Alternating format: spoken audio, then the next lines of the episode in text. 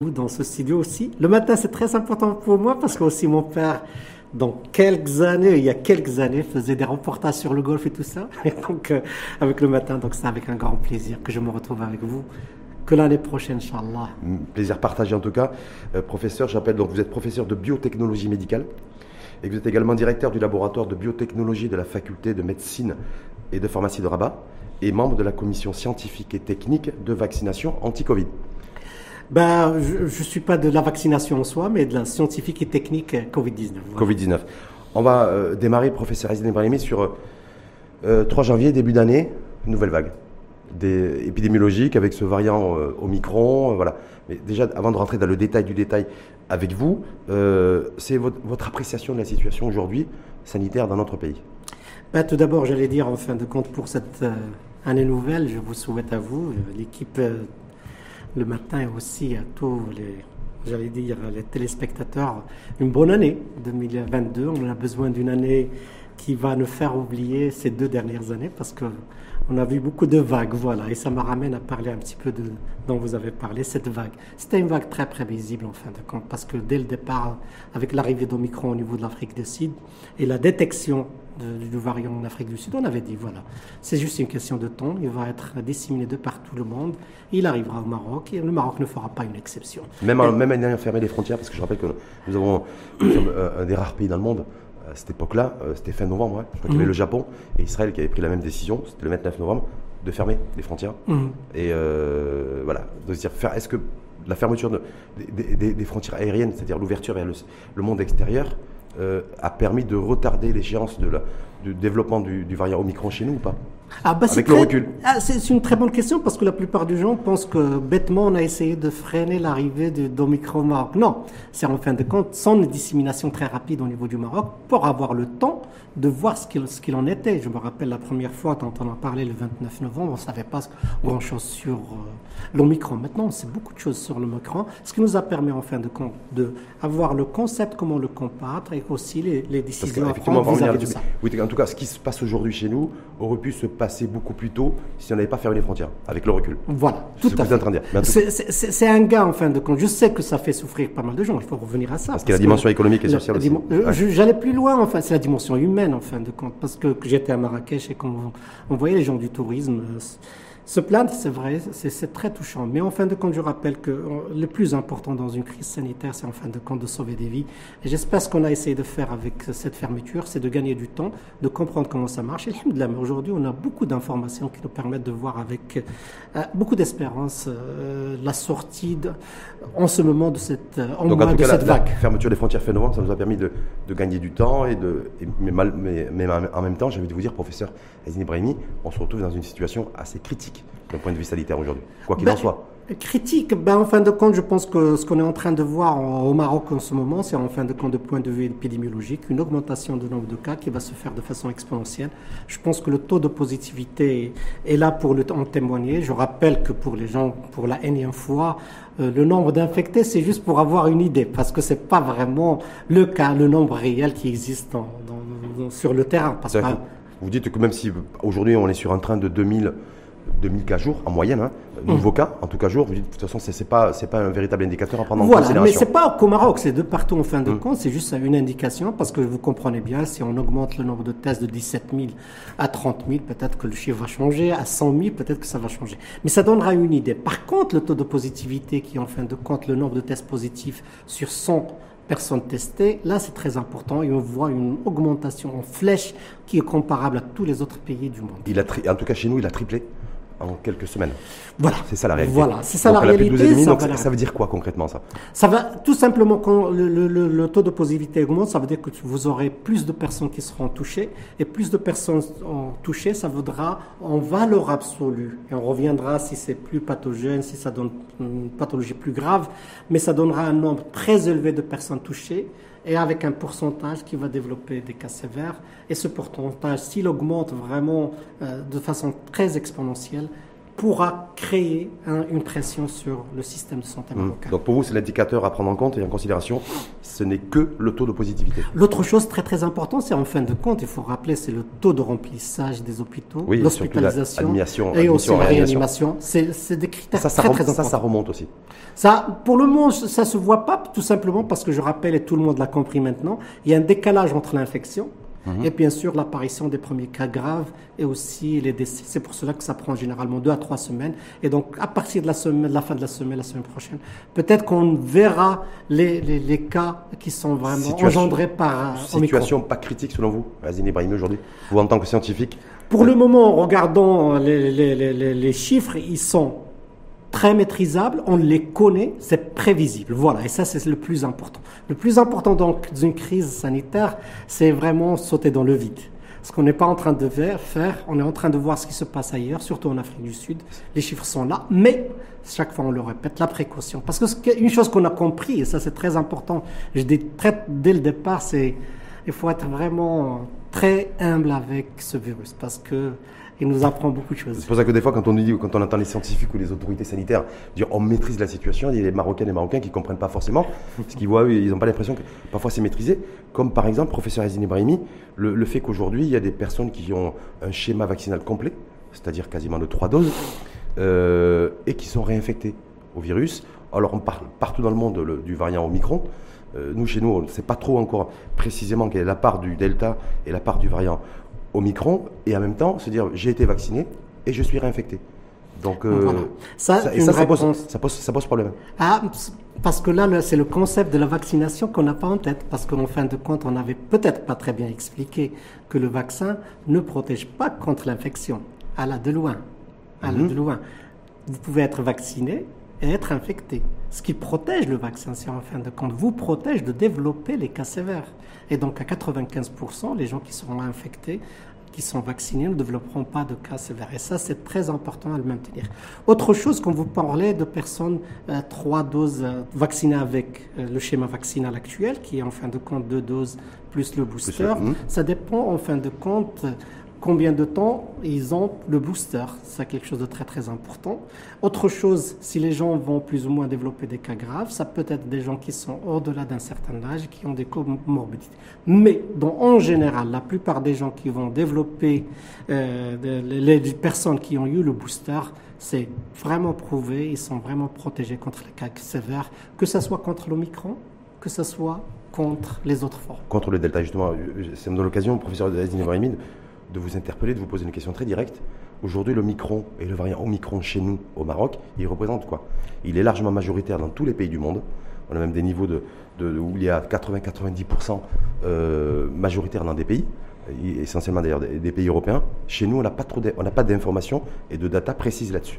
Oui, absolument. Et là, je regrette parce qu'on a dès le départ, on avait demandé plus de moyens pour le faire, parce qu'on a les moyens intellectuels, matériels et tout ça, on a tout pour faire une surveillance merveilleuse au Maroc. Les, moyens ne suivent pas, malheureusement. Les moyens quoi, financiers Financiers, malheureusement. C'est-à-dire que pour des raisons purement financières, professeur Azine Ibrahimi, on ne peut pas avoir une idée précise aujourd'hui de la situation épidémiologique et de la présence du variant Omicron, c'est ça? Bah, Il faut le dire, clairement. voilà, mais de point de vue, nous, par exemple, tout ce qu'on a fait au niveau du séquençage, au niveau du laboratoire, c'était fait avec des fonds du ministère de, l'Enseignement supérieur, qui n'ont rien à voir avec les fonds du ministère de la Santé, pour que ça soit très très clair, on ne se cache pas. Et donc, on aurait aimé avoir plus de soutien financier, parce que ça nous permettrait aujourd'hui de répondre à votre question que vous posez, de dire quelle est la portion du delta par rapport à de l'alpha de façon aléatoire et voir l'incidence, la fréquence. On n'arrive à pas le faire, on a une idée euh, particulière, mais en fin de compte, ce qu'on peut extrapoler en fin de compte des, des courbes, c'est en fin de compte qu'avec cette augmentation qu'on voit avec euh, le nombre d'infectés qui est exponentielle et raide comme un mur, qu'on est vraiment dans, on est du, dans, euh, on est dans de l'omicron. aujourd'hui. Ça veut dire quoi? Ça veut dire que sur les 2000 nouveaux cas en moyenne par, par jour, professeur Azine Ibrahimi, est-ce que ça veut dire que 70% des nouveaux cas? Là, je ne pourrais pas répondre malheureusement et ça me fait de la peine. Mais, majoritairement, est-ce que, oui, quoi qu'il en soit, on peut, on peut, dire aussi, euh, ou on pourrait dire en tout cas, facilement, avec, avec une certaine aisance, dire voilà, effectivement, l'Omicron est devenu euh, dominant chez nous Pas encore. Hein. Moi, je ne pense pas qu'on est là-dedans. Je pense qu'on connaît un certain chiffre, mais pas vraiment à la dominance complète. Parce que je pense que quand ça domine, on verra les chiffres qu'on voit ailleurs, en fin de compte. C'est-à-dire que, quand on verra, quand il y aura vraiment une, domination, au micron, par exemple, il y aura quoi? Il y aura explosion des cas? Moi, je pense qu'il y aura explosion des cas si on le cherche, bien sûr, si on fait le testing. Et là, on pourra revenir à ça. Parce que est-ce qu'on pourra regarder une explosion avec 17 000 tests par jour? C'est ce qu'on fait, ce qu fait aujourd'hui. On a fait 20 000 cas. Alors, en comparaison avec 200 000 en Afrique du Sud, et je rappelle la France, pendant les fêtes, c'était 1 million de tests par jour. Donc là, c'est pour cela la courbe qu'on verra. Euh, je ne sais pas ce que ça veut dire scientifiquement. Mais ça veut dire quoi, professeur Azine Ibrahim Ça veut dire que vous dites qu'on n'a pas suffisamment de moyens, en tout cas financiers, pour assurer une, surveillance épidémiologique sur l'ensemble du territoire, de manière à avoir une idée précise sur la présence réelle du variant Omicron. Mais pendant ce temps, qu'est-ce qu'on est en capacité de faire pour protéger encore plus les populations. Voilà, on n'a pas suffisamment d'argent pour surveiller l'épidémie, le développement du variant Omicron. Mais en même temps, il faut aussi rassurer les populations et, leur, mettre en place une stratégie, me semble-t-il. Voilà, donc là, je pense que Maroc avait établi un consortium pour faire de la veille génomique, et ça, c'est très, très important. C'est une très belle étape, c'est que les Marocains l'ont fait euh, au pays sans chercher vraiment à être soutenus par un autre pays. Et ça, c'est quelque chose de formidable. Mais je pense que c'est un effort qui a été fait par trois, quatre laboratoires pour le faire au Maroc. Je pense qu'il faut vraiment soutenir cette, cette, initiative et que vraiment on mette le paquet. Je pense que la surveillance génomique doit être tout le temps. Et là, on va parler au post-Covid. On ne peut pas, en fin de compte, dans un 21e siècle où la crise sanitaire, où les crises sanitaires vont revenir, ne pas, ne pas avoir un soutien vers tout ce qui est l'effort de surveillance génomique pour permettre de compléter la surveillance épidémiologique qu'on fait très très bien et je pense qu'il est super. Et ça permettra de donner des datas sur lesquelles on peut se baser, analyser et revenir avec des recommandations. Donc en tout cas aujourd'hui, Omicron est là. Voilà. Est-ce qu'Omicron, c'était une question très directe aussi, euh, professeur Azine Ibrahimi, euh, c'était le ministre de tutelle d'ailleurs à l'époque qui avait dit, euh, quand on a découvert le premier cas Omicron, que c'était une mutation locale. Aujourd'hui, on sait très bien que ces cas-là se sont développés et que malheureusement, le variant Omicron va continuer à se développer chez nous, à la lumière de la nouvelle vague. Est-ce que, voilà, est que vous dites effectivement mutation, mutation maroco-marocaine, un génome euh, maroco-marocain, ou alors il existe un seul variant Omicron qui s'est propagé et qui se propage dans le monde entier? Quand on m'avait posé le même jour la même question, j'avais répondu que l'on avait besoin du temps pour regarder les datas. Et maintenant, je pense qu'on avait séquencé pas mal de, de génomes de, ce variant au Maroc et on peut regarder qu'il est identique à ce qui est arrivé en Afrique du Sud. donc il n'y a pas d'Omicron maroco-marocain Il n'y a pas d'Omicron maroco-marocain. Ce qu'il y a en fait un de compte, c'est un variant qui est là qu'il faut combattre. Pour cela, dès le départ, moi j'avais dit qu'en fin de compte, le plus important, c'est le, compte à rebours qui va commencer. Parce qu'une fois vous dites que vous avez une présence d'Omicron, ça veut dire qu'il va, vous avez 5-6 semaines pour que vraiment ça, ça explose. Justement, professeur Azdeni Ibrahimi, c'est la troisième semaine depuis l'annonce de ce premier cas Omicron, euh, donc monté en charge ou en tout cas en, puissance. Qu'est-ce, qu'on peut, qu'est-ce qui peut être fait chez nous? Ben, en fin de Parce qu'on sait qu'on ne pourra pas freiner sa, circulation, il, il, circule et il mhm. continue à circuler, donc on ne peut rien faire. Ben, freiner, non, ça, on, sait comment le faire. On peut freiner ah, Bien sûr. Ah bon? On ne peut pas stopper, mais on peut freiner. Important. en portant un masque. est-ce, que vous êtes favorable, professeur Azine Ibrahimi, de dire il y a des pays, je crois que c'est l'Allemagne, d'Italie, euh, entre autres, qui, ont, euh, ben, qui veulent rendre obligatoire le port du masque FFP2. C'est-à-dire pas des masques. Ah.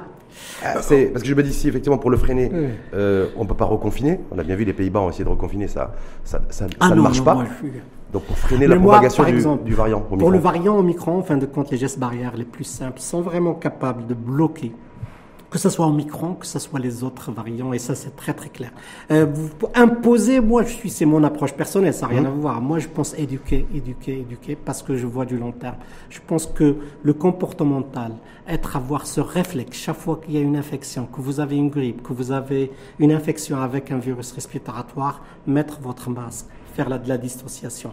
Et quand vous êtes en hiver, non, dans des espaces réduits à sans aération, prendre les précautions. Je préfère, moi, à mon, avis, c'est ma façon de voir, ça n'a rien à voir, c'est éduquer, éduquer, ce qu'on est en train de faire, sensibiliser. Est-ce que c'est est -ce c'est efficace On voit dans les, dans les, pays les plus avancés en matière de vaccination, qui ont vacciné jusqu'à 90% euh, de la population, comme aux États-Unis, comme, comme en Israël, des pays aussi qui globalement sont relativement disciplinés sur la distanciation et sur le, port du masque, mais l'Omicron, il fait des ravages. Ben, c'est 400 000 cas par jour aux États-Unis. Mais en fin de compte, c'est pas tout à fait vrai parce que je pense que vous prenez le bon exemple, c'est-à-dire en Asie, le Japon, la Corée, le Taïwan et tout ça, ça marche très très bien.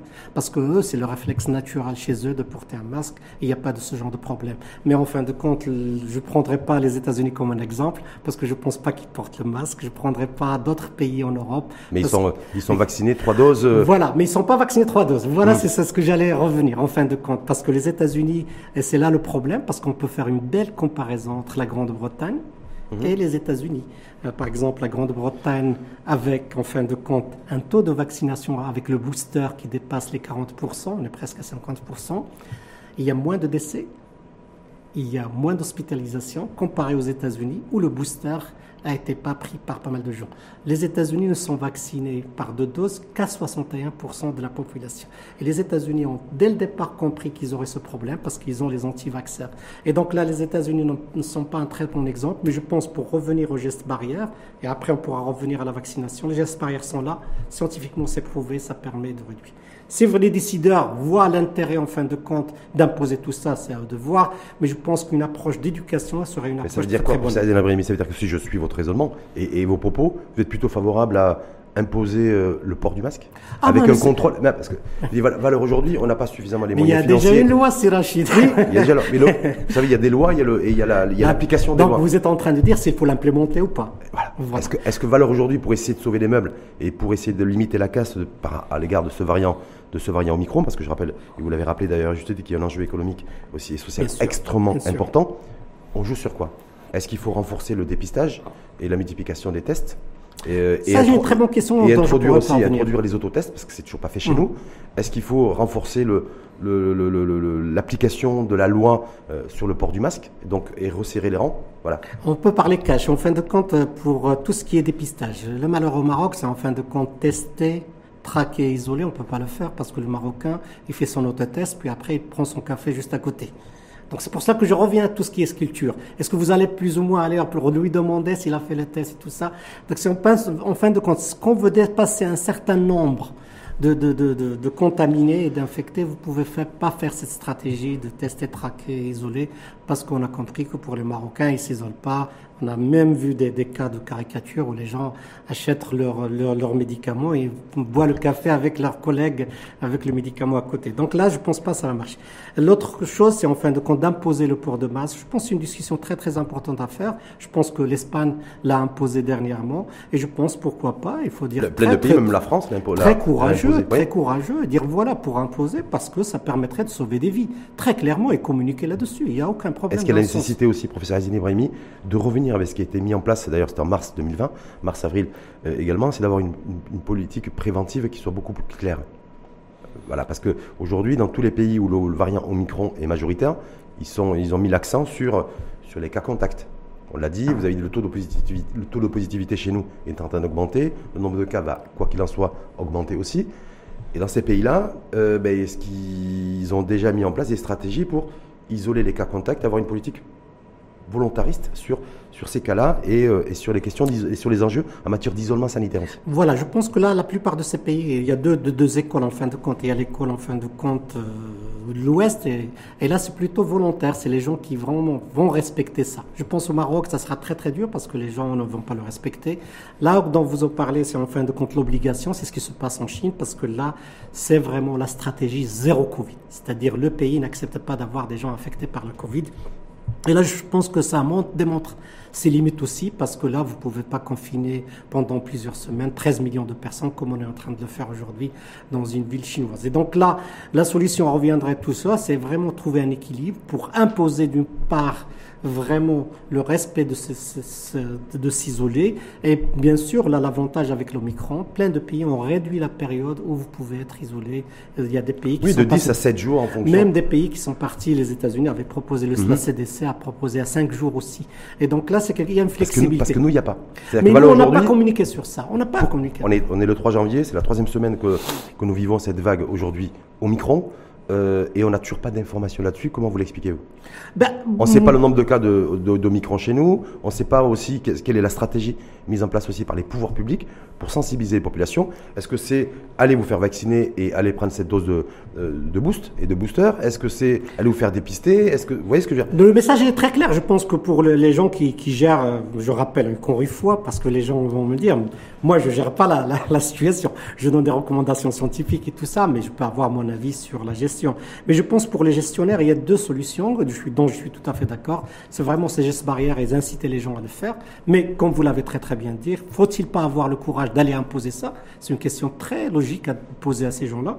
La deuxième chose, c'est en fin de compte la vaccination avec le booster. Le booster, et c'est très très clair à l'international, c'est en fin de compte une, troisi- une troisième dose après les deux premières doses, c'est-à-dire le booster, permet d'avoir une immunité même vis-à-vis du de l'Omicron. Sauf que, professeur Ibrahimi, aujourd'hui, on est face à une situation concrète chez nous et réelle, qui est assez singulière d'ailleurs, hein. contrairement à d'autres pays où le variant Omicron d'ailleurs est, est majoritaire, c'est que les, les Marocaines et les Marocains sont beaucoup plus réticents à, euh, à se voir administrer une troisième dose de vaccin alors qu'on est dans une situation épidémiologique un peu compliquée. Un coup d'arrêt qui a démarré d'ailleurs euh, mi-octobre, Voilà. Mais lorsqu'il y a eu l'instauration du pass vaccinal. Voilà. Et que depuis, bouf, tout s'est arrêté. Donc là, sur, sur les deux dernières questions, il y avait une autre question au-dessous qui sortait, c'est la communication. Parce que chaque fois, il faut communiquer, communiquer. Et je pense que durant la pandémie, une crise sanitaire, plus important que le vaccin, que le traitement, ce que vous voulez, c'est la communication. Et avoir cette relation de confiance est très, très important quand vous faites vraiment de la gestion de la crise. Je reviens à cette histoire, en fin de compte, la stratégie. Je pense que la stratégie est très, très claire dans ce sens. C'est en fin de compte se faire vacciner et respecter les gestes barrières. Les Marocains ne se vaccinaient pas. Euh, pour le moment, je pense que c'est quelque chose de très normal dans un cycle de mass vaccination, comme on dit en anglais. Ça commence toujours par demander le vaccin, c'est la première étape. Où est le vaccin? La deuxième étape, c'est tout le monde se rue pour se faire vacciner. Puis après, il y a la maladie qui va disparaître, qui a disparu pendant des mois chez nous au Maroc. Les gens ne voient pas l'intérêt de prendre un risque et c'est ça, en fin de compte, de se faire vacciner. Maintenant, il y a la, la, pandémie qui revient et la vague qui va revenir. Et c'est pour cela qu'il faudra revenir voir si le Marocain se faire vacciner, revenir leur démontrer en fin de compte avec, en éduquant encore une fois, l'intérêt de la vaccination. Est-ce que vous, il y a un véritable enjeu aujourd'hui? On est le 3 janvier, nouvelle année, donc troisième semaine de, de cette vague Omicron qui risque d'être- amplifiée chez nous.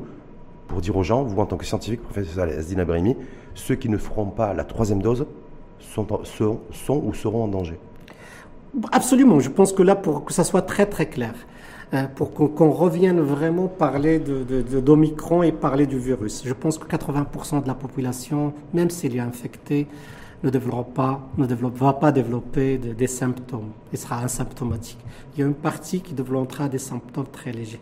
On parle que d'un certain pourcentage qui est là, qui va développer la possibilité de développer des cas très graves. Pour les gens au-delà de 60 ans et qui ont des morbidités. Vraiment. de- de Donc ça, ça n'a pas changé depuis le début en fait. Ça n'a pas changé, parce que c'est le- Vaccination ou pas en même temps Ouais. Est-ce qu'il ne faut pas trouver un argument plus convaincant, professeur Azdina Brahimi, si vous permettez, pour dire à celles et ceux, attention, l'Omicron est arrivé chez nous, il est en train de se développer, il est, même s'il est scientifiquement moins dangereux, euh, mais il est extrêmement contagieux. Contagieux, voilà. Voilà. Comment on fait pour la troisième dose pour convaincre celles et ceux qui ne sont pas convaincus? Ah, bon, bah, L'argument scientifique, il est là. C'est en fin de compte, c'est tout d'abord que ça sauve des vies. Ça, c'est très très important. Mais l'autre argument qui est que les Marocains vont sortir, c'est en fin de compte revenir à cette vie normale. Parce que quand vous partez sur Marrakech, vous voyez aussi le désarroi. Je pense que tout le monde a envie que ça, ça s'embellisse, ça revient vraiment à une vie normale. Vraiment, se faire vacciner, ne pas avoir un nombre très important qui est engendré par l'Omicron et la circulation d'Omicron de cas graves permettra de revenir à cette vie normale. Je pense que elle est là, vraiment faire, faire euh, j'allais dire en fin de compte, pas utiliser le bâton, mais vraiment la carotte. Je pense qu'il y a beaucoup de choses là-dedans à vraiment euh, récupérer, à gagner avec la vaccination. À côté de la santé, il y a aussi tout ce qui est économique Bien et sûr. tout ce qui est aussi euh, sociétal, parce que là, on se retrouve, on n'arrive même pas à se serrer la main et tout ça. On en a envie que ça s'arrête. Pour que ça s'arrête, il faut vraiment que ça aille rapidement. Il n'y a pas d'autre solution. Donc, dans la main, Troisième dose de vaccin. vaccination. Sur la, sur vaccination. Et ceux qui disent qu'il il faudra aussi se faire- se faire administrer une quatrième dose. Parce que nous, on n'est pas encore, on vient à peine d'arriver à la troisième dose, qu'on a du mal à faire décoller d'ailleurs. Et euh, bon, je sais qu'il y, a y un pays en particulier, Israël, qui, qui est là-dessus, voilà. Mais ça se discute. ça se discute, ils ont- voilà, mais- Mais... nous, au Maroc, en fin de compte, pour revenir dans le contexte marocain, si on a que 3 millions qui sont fait vacciner avec euh, le booster, euh, donc je pense pas qu'on parle de quatrième dose. Je pense des fois, et je pense là, c'est l'abus de communication. Des fois, il faut pas vraiment, vraiment anticiper des choses alors qu'on qu'on n'y est même pas, en fin de compte. Nous, on est en train de, moi et toi, de discuter vraiment la troisième dose et le booster pour vraiment aller le faire. Il y a quelqu'un qui arrive et parle de quatrième dose. Et là, il ruine tout ce qu'on a essayé de, de bâtir sur une discussion. vous, le, débat, en tout cas le sujet de la quatrième dose, il n'est pas, Ah, il n'est pas d'actualité. N'est pas d'actualité. Est-ce que, est-ce, qu'il- est-ce que ce qui est d'actualité ou qui pourrait être d'actualité selon vous, professeur Esdin Ibrahimi, c'est un retour du durcissement des mesures sanitaires? On sait très bien qu'aujourd'hui on est autour de 2000, 2600 cas, on nous annonce un pic, euh, troisième semaine de janvier, entre la, la semaine du 17 au 23, je crois savoir, À peu près, ouais. à peu près. Est-ce que du, coup- du coup, beaucoup de Marocains et de Marocains s'interrogent aussi en disant, est-ce qu'il n'y aura pas, est-ce qu'il n'y a pas un risque du retour du, du coup, d'un couvre-feu nocturne? Ah, ce, qui, ce qui est bizarre dans ta question, Rachid, c'est en fin de compte, c'est que les gens parlent comme si on découvrait le, le virus et la Covid. C'est pas vrai. Ça fait deux ans qu'on l'a et on a eu plusieurs vagues et on sait ce qui arrive. Donc on n'avait pas, on n'a pas besoin d'un expert comme moi pour leur dire comment ça marche. Si ça augmente en fin de compte, il y a plus de cas qui sont engendrés, il y a plus de morts et tout ça. Et donc il y aura plus de restrictions sanitaires? L'État doit intervenir pour protéger tout le monde. Ça, c'est quelque Et chose. Comment le faire? Ça, c'est une autre question. Justement, justement, selon vous, en tant que scientifique, professeur Adine Ibrahimi, on est à 2000 cas aujourd'hui, on peut imaginer que dans les prochains jours, voire les prochaines semaines, ça risque de doubler? Le, le, le chiffre de Le personnes chiffre infectées. Ah de bon, personnes ah, infectées. Ah oui, Voilà. sans discussion. C'est-à-dire Ah, que pour vous, on est à 2000 aujourd'hui, on pourrait être à 4-5 000 dans, Ah oui, ah oui. dans 10 jours. Ah oui, non, ça, ça, m'étonnerait qu'on n'arrive pas là. Ah non, ça, ça c'est sans, vraiment sans discussion. Sans discussion. Du point Donc, de vue scientifique, c'est c'est très très clair en fin de compte en prenant les pourcentages comme j'avais dit et vous, tout le monde, j'invite tout le monde à le faire. C'est très très simple. Vous allez sur Our World in Data, Our World in Data, et vous cliquez le Maroc, vous dites les chiffres, il vous donne vraiment les chiffres. et. Vous voyez les prévisions, oui, même les pentes en fin de compte, et vous pouvez même regarder vous-même. C'est très très simple, ça vous donne vraiment la pente en fin de compte de taux de, de, d'augmentation- de, de- de- de taux de positivité, son augmentation, Il est, est à- comparable à tous les pays. et le taux de positivité qui est à 12,5, je crois savoir aujourd'hui, voilà, il, va- il va, il va être quoi? Il va, dans d'ici 10 jours, il peut être à 20, 20 22, 24, 25. Je pense, je pense, je pense. Je pense au Maroc, euh, nous, ce qu'on est en train de modéliser, c'est en fait en faisant une comparaison avec l'Afrique du Sud. Et donc l'Afrique du Sud, pour une raison très très simple, c'est une population jeune comme celle marocaine. Et aussi, ils n'ont pas, pas fait beaucoup de, de boosters. Donc là, on a décidé, voilà, c'est quelque chose de comparé. Je pense qu'il est réalisé au- en Afrique du Sud, c'est une vague de 5 à 6 semaines, et avec un pic, puis après une rechute très très rapide. Et donc là, ils sont arrivés avec un pic euh, plus important que celui du Delta. Voilà. Je vous dis les Mhm. Donc ça veut dire qu'il faut s'attendre à, une hausse constante, on- consistante en tout cas, de, Voilà. à la fois du nombre de nouveaux cas et à la fois surtout l'explosion du taux de positivité. Bah, J'espère que je me trompe, mais moi je pense que si on avait fait avec le Delta 10 000, je pense qu'on qu'on arriverait facilement à 10 000. Voilà. 10 000, c'est ce qu'on a fait avec le Delta. On va, on va le faire. Je pense. Mais justement, avec, avec le Delta, quand on avait 10 000, on, avait, on a eu des trends de 80-90 décès jour. Est-ce qu'avec l'Omicron, selon vous, euh, ça va être le même trend ou pas? Voilà, donc là c'est c'est une question très très importante pour dire, euh, les gens disent, si il ne fait pas de dégâts comme vous le dites, pourquoi on s'alarme tant?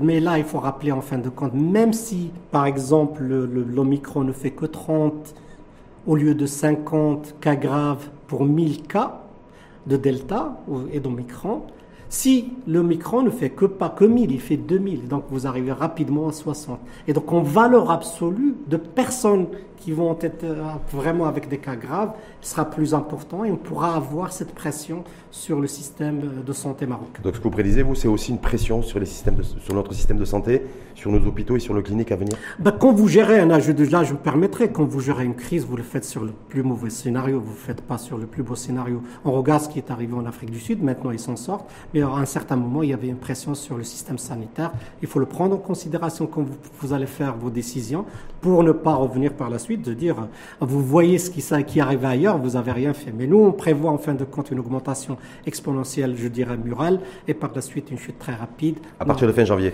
Enfin, moi, je dirais que le pic serait entre le 15 et le 20 à peu près. Le 15-20 janvier, donc on, pourrait, on, pourrait, être autour, du, autour de 10 000 cas voilà. au micron en, en moi, autour du 20 janvier. J'espère que je me trompe, qu'on n'aura mmh. pas ces chiffres-là, mais si on augmente le nombre de tests, bien sûr que je pense qu'on arrivera là. Hum. Et, si, pour éviter d'arriver à ça, peut-être, à ce scénario-là, professeur Yazine Ibrahimi, peut-être que les autorités, les pouvoirs publics euh, vont être tentés, j'ai envie de dire, par réinstaurer un couvre-feu, par réinstaurer des mesures beaucoup plus rigides en matière de directives sanitaires, non? Mais on a plus d'autres. Si on, doit commencer par le plus simple. Vous l'avez très très bien dit. Au lieu d'aller vers le, couvre-feu et tout ça, imposer le masque, c'est déjà quelque chose de très. Mais c'est plus difficile a priori pour les pour les pour les pouvoirs publics d'instaurer. C'est plus difficile pour les pouvoirs publics d'instaurer le masque. On a eu ça en mars-avril 2020. On mhm. avait effectivement des agents d'autorité qui faisaient, mhm. qui circulaient sur les terrasses de café ou lorsqu'ils. Mais moi, je pense pas qu'on ira jusqu'à vraiment mhm. le, confinement et vraiment. Euh, le confinement apparemment écarté. Euh, les, les, les cours le feu et tout ça. On a regardé. Moi, je, je, fais aussi en regardant ce qui arrive, en, ce qui arrivait en Afrique du Sud.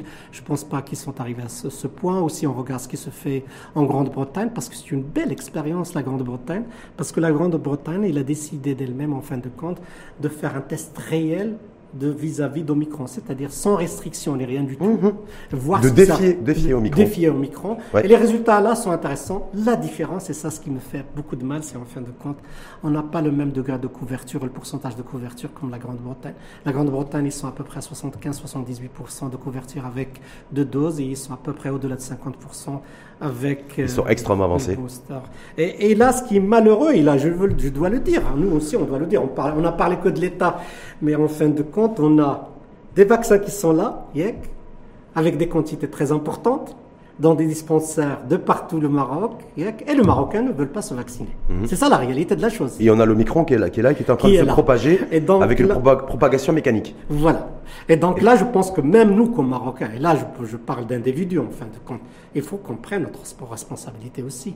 Il faut qu'on qu'on essaie de limiter que le virus, on dira que le virus ne passera pas par moi, c'est déjà quelque chose de bien. La deuxième chose, le virus ne tuera pas mon grand-père, ma cousine qui est malade et tout ce que vous voulez. Et aussi, euh, l'Omicron euh, ne m'arrêtera pas d'aller travailler. Il faut que se le pose à, chaque individu doit le poser comme la question. Mmh. Vraiment là, l'État, parce que pour faire la part des choses, moi je ne défends pas l'État pour que ça soit très clair. Vous avez des dispensaires pleins de vaccins et vous avez des infirmières qui vous attendent. On va vous envoyer un 17-17 et vous voulez pas le faire c'est une décision que vous prenez, il faut l'assumer. Il hum, faut l'assumer. Mais est-ce que c'est justement la situation dans laquelle on est aujourd'hui? Professeur Azine Ibrahimi, vous dites qu'il y a des quantités de doses, de stock de doses dans les centres de vaccination, dans les dispensaires partout de disponibles, des Marocains et Marocains qui sont récalcitrants. Je crois qu'on a à peu près 4 millions de personnes qui sont toujours pas vaccinées et une dizaine, 10 ou 12 millions de, de passes sanitaires qui ont été désactivés parce que, parce que les personnes sont réticentes à faire le, schéma complet de, euh, vaccinal. Est-ce que vous faites partie de vous, de ces scientifiques, docteur Azine Ibrahimi, euh, qui sont favorables à l'obligation vaccinale? C'est un sujet de débat aussi un peu partout dans le monde, y compris dans les démocraties les plus avancées. D'accord? Il des valeurs aujourd'hui, si, oui, il y a des. Parce qu'en plus, les doses de, de, vaccins ne sont pas, ont une durée de péremption. Ils ne peuvent mmh. pas rester éternellement non plus. Est-ce que vous dites, voilà, je serai pour aussi, moi, en tant que scientifique, à ce que la vaccination devienne obligatoire? Mais je suis tiré parce que moi je suis scientifique, je suis pas euh, gestionnaire et, j'ai une façon de voir la liberté aussi que je la garde pour moi. Mais en fin de compte, je pense que pour l'obligation, nous on a déjà un décret, on a vraiment normalement l'obligation, on ne devrait même pas la discuter. Elle est là. La question qui se pose, est-ce qu'on l'implémente ou pas? Et est-ce qu'on la porte politiquement? Ah, voilà. Et Parce que c'est le portage politique aussi qui est extrêmement important. Et donc là, c'est ça la question. De point de vue scientifique, pour que ça soit très clair encore une fois, nous, quand on vient nous chercher pour dire on passe pas, pas d'obligation de passe vaccin, la question qui se pose scientifiquement, c'est quoi? C'est plus ou moins est-ce que se faire vacciner permettrait d'améliorer la situation? Est-ce que se faire vacciner permettrait... C'est des questions dans ce sens, mais pas dire qu'est-ce qu'il faudra par la suite. Je pense que, je pense à l'intérieur de, de, de, du gouvernement. Il y avait une discussion passe sanitaire, passe vaccinal, tout ça. Et je pense mhm. que la décision a été prise sur le passe vaccinal. Et vraiment, il faudra, comme tu l'as très très bien dit, peut-être l'assumer. Voilà, c'est tout. Et je vais dire, valeur aujourd'hui, est-ce que vous pensez que les autorités, que le, il y a la dimension scientifique, vous dites, dont vous faites partie, parce que vous faites partie de cette communauté scientifique nationale, mais que le politique doit prendre le relais C'est-à-dire que si effectivement la situation dans laquelle on est aujourd'hui, ben, qu'il faut qu'il y ait suffisamment de courage politique pour dire voilà, il faut, je, nous souhaitons rendre obligatoire le pass la vaccination, pardon. Vous, me invitez à faire de la politique Non, mais vous.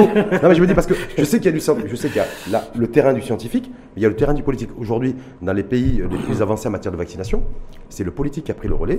Et voilà, l'obligation du pass sanitaire, c'est le politique. L'obligation de la vaccination, c'est le politique. Chez nous, pour l'instant, il y a le pass sanitaire obligatoire, oui, mais c'est plutôt le, la santé et le ministère de la Santé qui portent ça, pas le politique. Ah, voilà. Et donc là, je reviens, par exemple, juste pour discuter de l'obligation.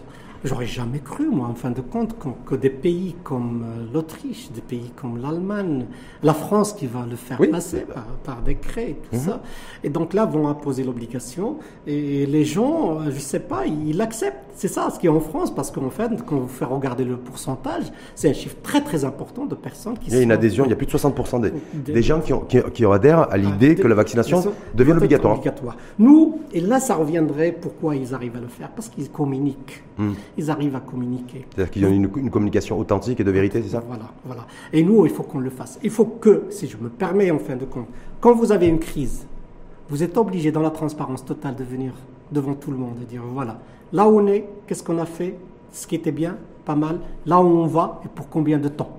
C'est quelque chose d'essentiel, c'est du courage que tout le monde doit avoir, que ce soit le scientifique, le politique, pour plus ou moins s'en sortir. Et aussi, comme je l'ai très bien dit, aussi le, citoyen lambda aussi doit avoir le courage de se regarder dans le miroir et dire voilà, je ne vais pas prendre mon booster et je vais prendre le risque qui est un risque pour moi, pour ma famille et pour mon pays et qu'il l'assume.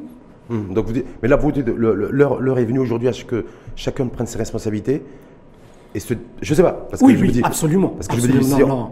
Mais Rachid, je pense qu'on est tout à fait d'accord sur ça. En hum. fin de compte, quand, je pense qu'il y a une crise, les gens euh, doivent prendre leurs responsabilités. Je pense que là, tout le monde prendra ses responsabilités parce que quand je le vois dans le temps, moi, on est en train de parler d'un mois. Je me demande si les Marocains ne sont pas capables pendant un mois de se resserrer les rangs, de se remettre vraiment comme en, rang de bataille en fin de compte pour dire voilà pendant un mois on va le faire tous ensemble et on s'en sorte et peut-être après la sortie. Sauf qu'il va falloir trouver les bons mots pour remobiliser bah, les, troupes parce que, parce que je me dis valeur aujourd'hui donc vous dites vous vous écartez pas totalement hein, si j'ai bien compris l'idée d'un durcissement des mesures sanitaires dans les prochains jours parce que vous dites on a fait du 10 000 cas avec le variant Delta donc on se dirige aussi vers 10 000 cas jour avec le variant Omicron avec une situation aussi de, tension sur les, sur les centres de soins, sur les hôpitaux, sur les lignes. Ça, c'est quelque chose de, prévisible et qu'on peut d'ores et déjà prévoir pour les, euh, pour les prochains jours, avec un pic partir du, à partir du, du 20 janvier. Mais ça veut dire quoi? Ça veut dire qu'on va passer un, mois de janvier, février extrêmement compliqué? Moi, je dirais, j'irais peut-être la première semaine. De, je peux faire un petit peu de, de, modélisation, mais je pense vers la première semaine de, février, parce qu'on va voir une rechute. Mais ce qui est vraiment là, on est en train de tourner autour du pot. On connaît le problème. On a fait le diagnostic, moi et toi. Hum. Et on dit les outils qu'on a pour s'en sortir on les a bien définis. Hmm. Et, qu'est-ce qu'il faudra faire Faire adhérer à tout le monde? Et là, pour cimenter tout ça, c'est la communication, communication, communication. Si on n'arrive pas à communiquer... Parce qu'il y a un autre enjeu scientifique, professeur Azine Ibrahimi, c'est même si effectivement, euh, s'il y avait un, élan, un nouvel élan euh, pour la troisième dose de, rappel, pour le boost, c'est-à-dire là dans, les, là dans les prochains jours, puisqu'on s'est dit le pic dans, dans, dans 10 jours, euh, est-ce que ça va être suffisant pour limiter ah la casse au niveau, ah de, au niveau du variant Micron parce que... C'est une très belle question que vous posez. Ça a été démontré scientifiquement en fin de compte. Ça prend quelques jours en fin de compte pour euh, c'est-à-dire multiplier votre immunité par 15 à 20 fois. C'est-à-dire c'est exceptionnel. Ça prend combien de jours ça? En moyenne? En moyenne 3 jours à 7 jours et vous avez votre euh, vraiment et si je suis et si je suis mauvaise langue professeur Azini vous avez pris l'exemple de l'Afrique du Sud où effectivement le, variant Omicron euh, a, euh, a, été présent et fortement présent pendant 5-6 semaines, et ensuite il y a une décroissance. Mais pour autant, là, si on peut observer en tout cas l'Afrique du Sud, c'est ce que j'ai fait en préparant votre venue, il n'y a pas eu un bond de la vaccination. C'est-à-dire que naturellement, espèce mécaniquement, scientifiquement, génétiquement, j'en sais rien, voilà, il y a une décroissance en fait qui s'est qui s'est opérée, euh, opéré voilà du variant Omicron. Donc je me dis voilà pour ceux qui seraient euh, les, les covido-sceptiques, c'est-à-dire oui mais moi si je regarde l'Afrique du Sud, je, oui je respecte beaucoup le professeur Azine Brahimi, mais eux ils n'ont pas euh, chassé, en tout cas fait en sorte que le variant Omicron connaisse une décroissance en augmentant sensiblement la vaccination. Non, mais eux en fin de compte ils ont subi le résultat aussi, ah, parce qu'il faut voir aussi le nombre de décès et tout ça. Sauf si on qui n'a pas, explosé non plus en Afrique du Sud, mais, en fin de compte, si on, a un seuil où on accepte le nombre de décès, ça, si on se met d'accord à dire voilà, c'est un seuil, on accepte que je refuse moi. Éthiquement, je refuserais de dire voilà, on va avoir des temps de Marocains parce que pour ça, pour s'en sortir, non. Parce que moi, dans une logique scientifique, pour moi, un être humain, un être humain, je vais essayer de toute façon qu'il ne meure pas. Revenons à l'Afrique du Sud, parce qu'en fin de compte, leur réticence vis-à-vis du vaccin, ça vient pas que d'aujourd'hui. Eux, c'est pire que nous. Mm-hmm. Parce que l'Afrique du Sud, il faut rappeler que les gens, pourquoi on a tous ces problèmes avec euh, Omicron et les variants? Parce que les gens ne veulent pas prendre leurs médicaments anti-sida. Ah, ils prennent pas parce qu'ils vont vraiment une résistance. C'est par exemple au Maroc, si on a les gens qui prennent le, traitement, c'est en fin de compte une adhérence incroyable pour le sida qui dépasse les 90%. En Afrique du Sud, ils le font pas. Et donc là, c'est vraiment une mentalité qui est très euh, anti euh, vraiment thérapie et anti-vaccin qui est là. Et donc là, je ne pense pas qu'on est dans le cas du Maroc. Je hmm. pense qu'on voudrait le faire. Et je reviens à votre question, c'est très très important. Si vous décidez d'accepter un risque de perdre tant de personnes, ah, vous êtes plus dans le sanitaire et dans... il, y a, des pays qui ont fait ce pari-là. Oui. Ah, on accepte, nous, on fait passer l'idée, en tout cas aux populations. Ah, mais je voudrais bien parler de ces 200 Morts, 200 morts de Covid. Euh, jour. Ah, oui. Euh, voilà. Mais alors, je reprends, euh, parce qu'on nous avait vraiment, j'allais dire un terme, je ne le dirais pas, mais on nous avait embêtés avec la Suède et tout ça. les pays nordiques. Voilà. Mais après, qu'est-ce qu'on a vu? Ils ont perdu beaucoup de personnes, ils sont revenus à ce qu'on fait, et ils ont revenu en restriction et plein de choses. Donc voilà.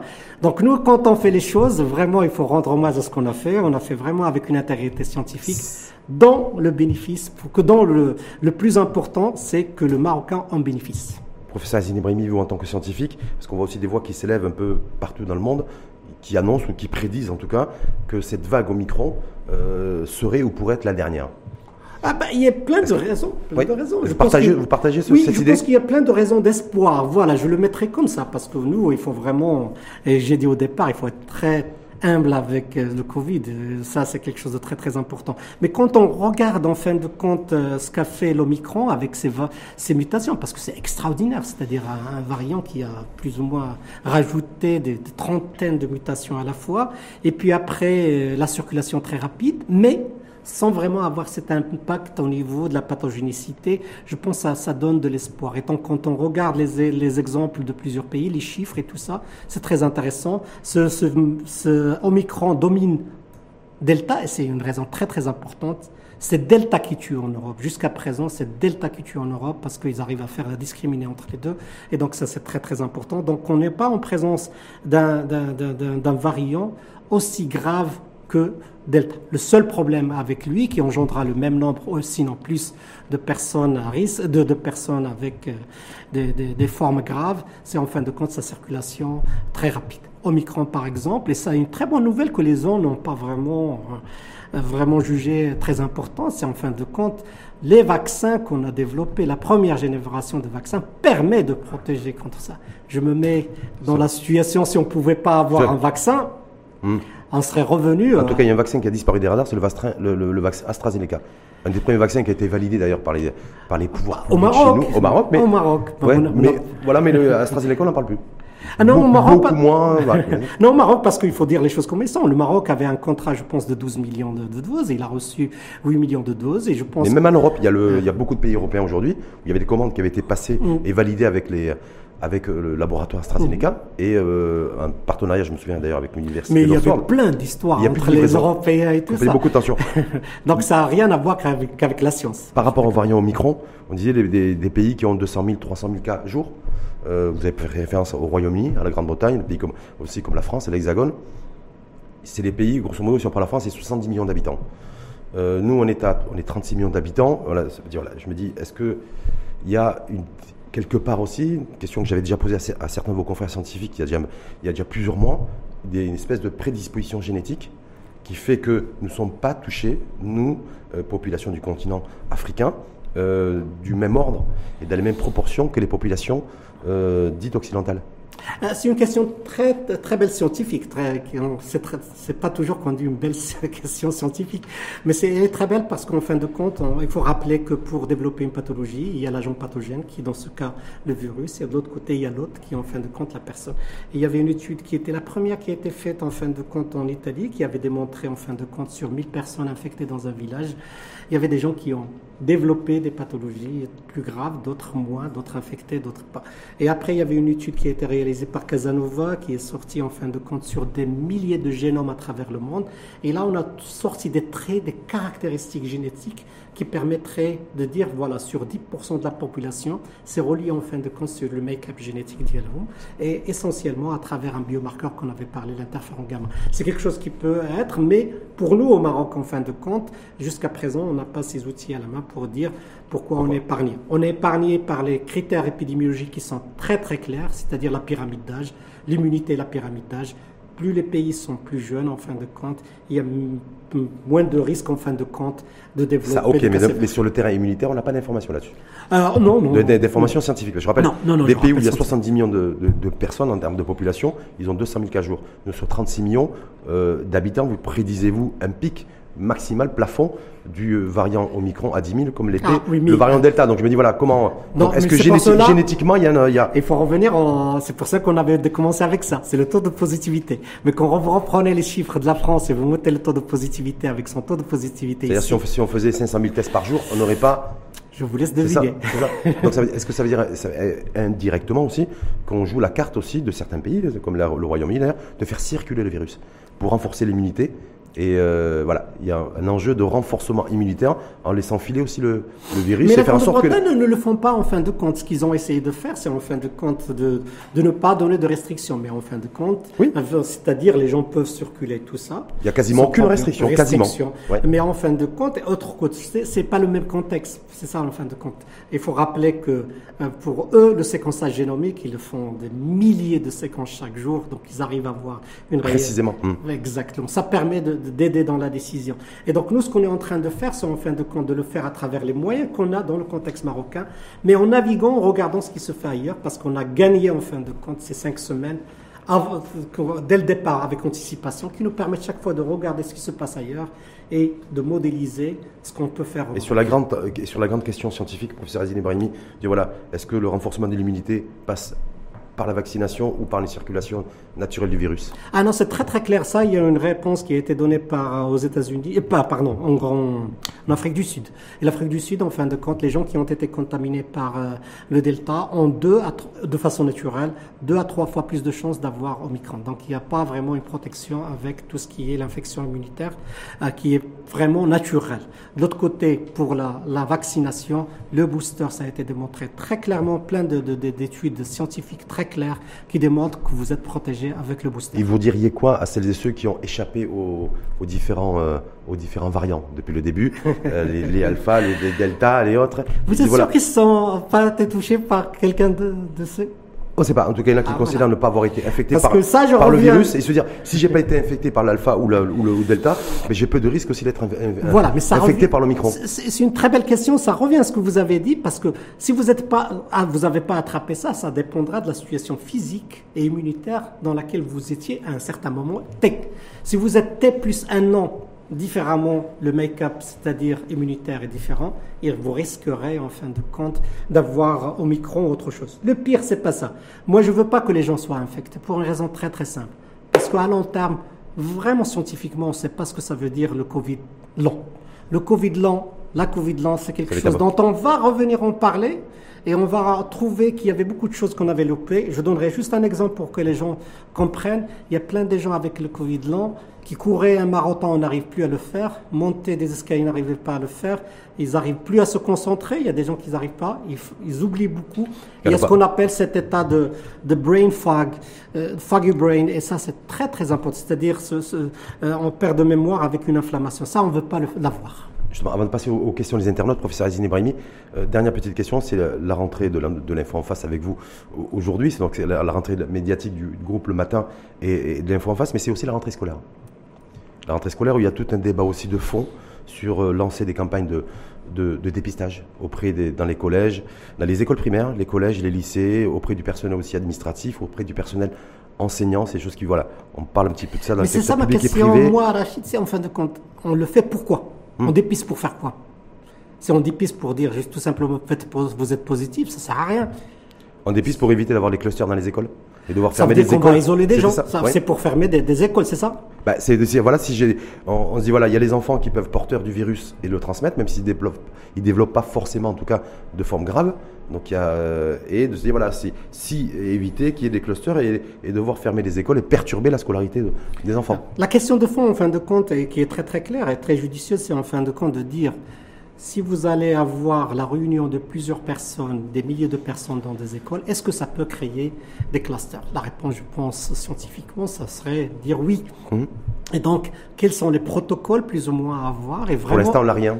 voilà. On a eu un moment, voilà, si un, un cas dans une classe, on, isole, on isole la classe où on, isole, le, le, Covid plus, mais voilà, y a, on est en pleine rentrée scolaire, il n'y a pas non plus beaucoup d'informations là-dessus. Là, ce qu'on est très très clair, c'est en fin de compte, de point de vue scientifique, on arrive à répondre, la recommandation pourrait être claire, mais en fait, là, là, il faut l'implémenter, et ça c'est très très important de communiquer, de dire voilà, dans une école, si on ferme, s'il y a une classe avec tant de personnes infectées, ça, ça, ça, qu'est-ce qu'on fait exactement? Et ça, mm. c'est quelque chose d'essentiel, pas pour, parce que moi comme parent, et pour tout le monde, pour qu'ils sachent là où on va, c'est quelque chose d'essentiel. on aurait, on, on aurait aimé voir ça d'ailleurs dans ce juste avant la rentrée scolaire, puisque les, les, la rentrée scolaire a démarré aujourd'hui.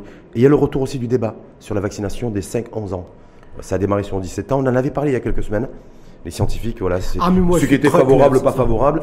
avec l'Omicron, ce que vous faites partie, vous, vas-y, Brahimi, se dit, voilà, effectivement, il faut mettre l'accent sur la vaccination. Ah non, non, moi je suis très très clair dans cette question. C'est en fin de compte, la procédure est très claire pour l'autorisation des vaccins pour les populations particulières. Et que ce soit le bénéfice doit être très très clair. Très très clair par rapport au risque. Ce serait incompréhensible, en fin de compte, de ne pas avoir des évidences très claires, des datas très claires, pour permettre de dire, voilà, la vaccination de, de 5 à 11 ans permettrait de faire bénéficier ces personnes-là de tout ça. Et donc ça, c'est quelque chose... Est-ce qu'on a le recul pour ça? C'est quelque chose qu'il faudra regarder. Je pense que la commission de vaccination doit regarder tout ça. Mais vraiment, il ne faut pas faire de, de, vraiment de séparation. C'est-à-dire, il faut regarder les datas comme ils sont et dire, voilà, si on a assez de datas pour dire que ça pourra bénéficier à ces enfants de se faire vacciner. Parce que si vous dites, vous revenez me dire, que ça permettra de réduire la circulation du virus, ben, il faudra avoir le courage d'aller se faire vacciner les 4 millions de plus de 17 ans, au lieu d'aller s'attaquer plus ou moins à ces jeunes de moins de 11 ans. Et avec, si, c'est le cas pour les 5-11 ans, avec euh, l'obligation de le faire ou, ou, ça resterait facultatif selon Je vous pense qu'il n'y aura jamais d'obligation en fin de compte. Je pense hmm. qu'il y a une question qui pourrait se poser, les gens qui ont vraiment des morbidités, tout ça, qui sont très jeunes, euh, pour avoir euh, des vaccins. Tout ça, hmm. ça c'est quelque chose, je pense que c'est très compréhensible. Mais pour l'autorisation, il faut que ça soit très clair. La démarche est très très claire pour euh, vraiment autoriser un vaccin ou un médicament. Bénéfice, risque, l'équilibre doit la fameuse, la fameuse balance. On passe aux questions des internautes. Professeur Azine Ebrahimi, la première question qui vous est adressée euh, par un internaute. On est perdu entre les symptômes classiques de la Covid, ceux qui sont très différents du variant Macron, Omicron, pardon, et ceux de la grippe saisonnière. Quels sont les vrais symptômes qui doivent nous alerter? Ben, c'est très bizarre parce que la plupart des gens oublient qu'en fin de compte, qu'on est en train de parler d'un virus respiratoire. Donc c'est normal qu'il y aura plein de symptômes qui sont en comparaison. On dit que c'est plus les mêmes en fait. On dit qu'avec Omicron, la perte du goût et de l'odorat, c'est plus le cas. Voilà. Et donc là, ce qui est essentiel, je pense, c'est le dépistage. Là, ça reviendrait très très important de se faire dépister. Et là, vous serez vraiment orienté vers la piste thérapeutique à avoir. Donc un bon diagnostic pour bien diagnostiquer le, hum. le, mal. Euh, deuxième question qui vous est adressée, les aliments naturels et l'alimentation sont-ils toujours aussi efficaces?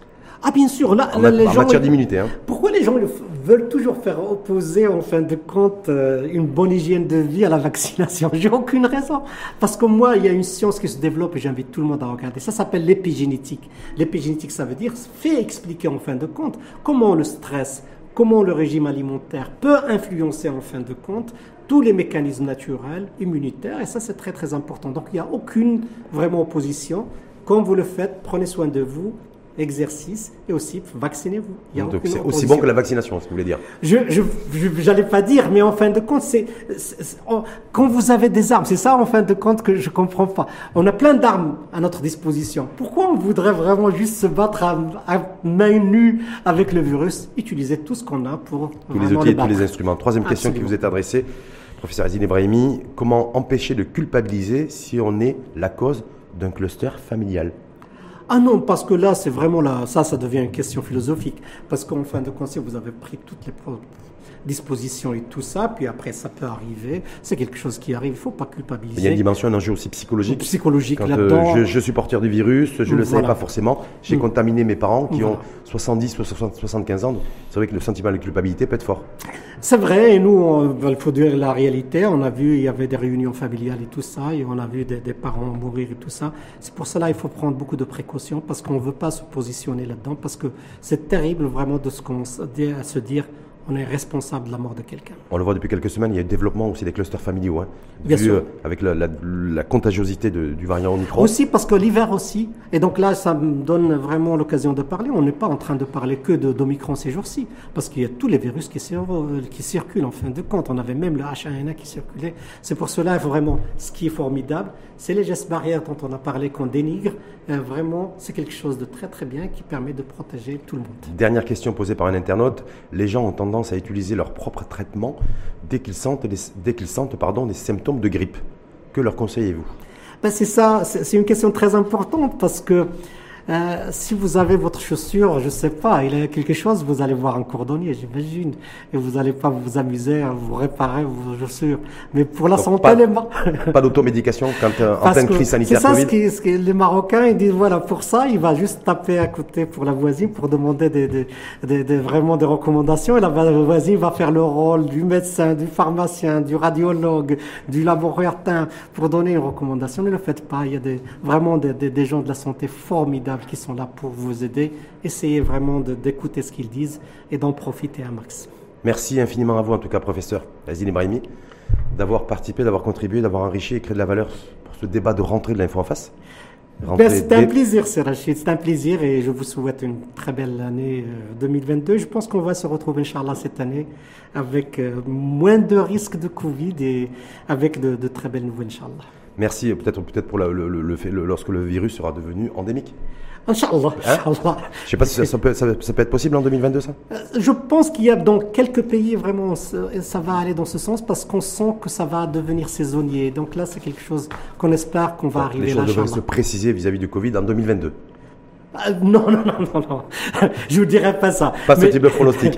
non, non, je pourrais pas faire ce pronostic. Je dirais en fin de compte, je pense que la situation sera plus maîtrisable. Mais j'espère, et c'est vraiment un appel que je lance à tout le monde, on a ces quelques semaines qui seront très très dures, vraiment pour dire, mais il y a beaucoup d'optimisme après. Donc, euh, essayons de resserrer les rangs. Je vais utiliser un langage militaire et plus ou moins pour combattre ce, ce Omicron. Et par la suite, je pense, Inch'Allah, il y aura une belle victoire. Merci en tout cas à vous, professeur Azine Ibrahimi. Je rappelle que vous êtes professeur de biotechnologie médicale, directeur du laboratoire de biotechnologie de la faculté de médecine et de pharmacie de Rabat et membre de la commission scientifique et technique de vaccination anti-Covid. Merci à vous. Merci à vous. À bientôt et surtout bonne année. Merci à vous aussi, Rachid.